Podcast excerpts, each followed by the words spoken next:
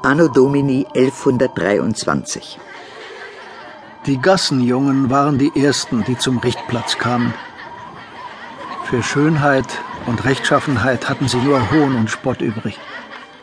Sie liebten nichts so sehr wie die Gewalt und liefen meilenweit, um Blut zu sehen. Und niemals fehlten sie, wenn der Henker kam. Hinter den Fensterläden der ansehnlichen Holz- und Steinhäuser, die den Marktplatz säumten, flackerte Kerzenschein auf.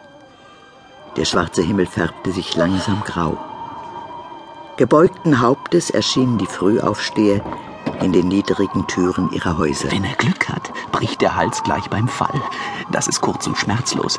Aber wenn er Pech hat, dann hängt er am Strick, wird puterrot im Gesicht, bis er endlich erstickt. Und das kann so lange dauern, wie ein Mann braucht, um eine Meile zurückzulegen. Es kann alles noch viel schlimmer kommen. Ich habe schon einmal gesehen, wie ein Gehängter erst gestorben ist, als sein Hals schon eine Elle lang war.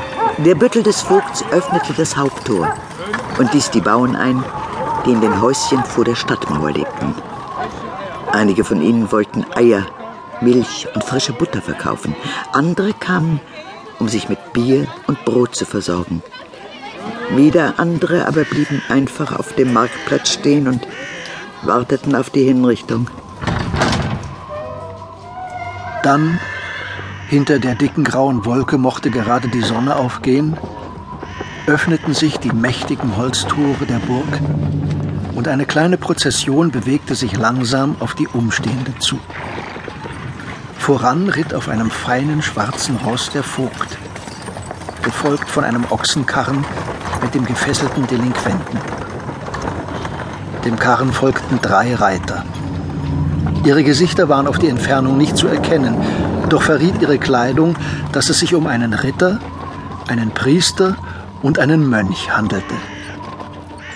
Sie waren alle dabei gewesen, als tags zuvor im Kirchenschiff Gericht gehalten worden war. Ich habe den Dieb auf frischer Tat ertappt.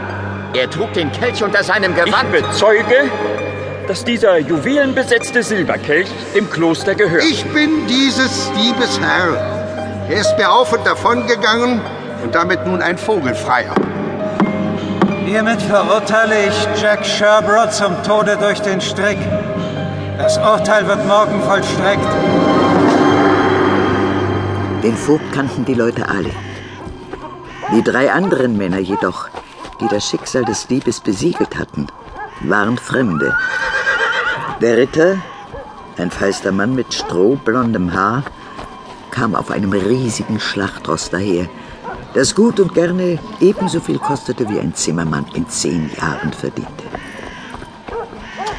Der Mönch war um vieles älter, 50 oder 55 vielleicht, ein hochgewachsener, hagerer Mann, der vornüber gebeugt im Sattel saß, als mache ihm die Last des Lebens schwer zu schaffen. Am auffallendsten aber war der Priester. Er war noch jung, mit scharf geschnittener Nase und glattem schwarzem Haar. Er trug ein schwarzes Gewand und einen schwarzen Umhang und ritt auf einem dunklen Fuchshengst.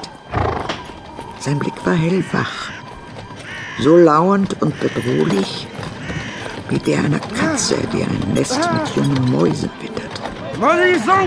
Der Ochsenkarren zockelte bis zum Galgen und hielt dort an. Mit der Schlinge in der Hand stieg der Büttel des Vogts auf die Ladefläche. Der Gefangene wehrte sich. Die Gassenjungen wären enttäuscht gewesen, hätte der Mann alles widerstandslos über sich ergehen lassen. Aber den Leuten fiel auf, dass der Gefangene bei seinen Schimpftiraden normannisches Französisch gesprochen hatte.